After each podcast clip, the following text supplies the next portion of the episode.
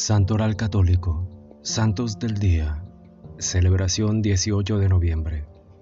El Santo del Día es una reseña diaria de los santos guardados en la memoria de la Iglesia, historias de maestros de vida cristiana de todas las épocas que como faros luminosos orientan nuestro camino. San Odón, abad de Cluny. Odón nació cerca de Tours, Francia, alrededor de 880 de joven fue iniciado a la vida caballeresca, pero luego se convirtió en monje en Cluny, el mayor centro espiritual de la Europa contemporánea.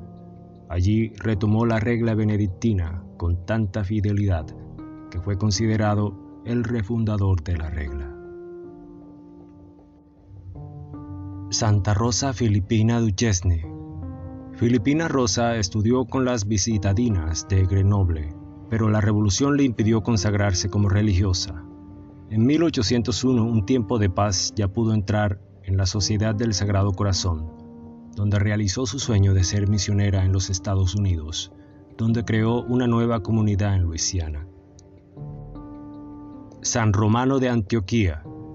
Romano era diácono de la iglesia de Cesarea al inicio de la persecución de Diocleciano del 303 vio que los fieles cristianos se rendían a las órdenes imperiales que exigían honrar a los falsos dioses. Fue arrestado y murió como mártir por haberlos exhortado a perder el miedo y a mantener pura la fe. Gracias. Gloria a Dios.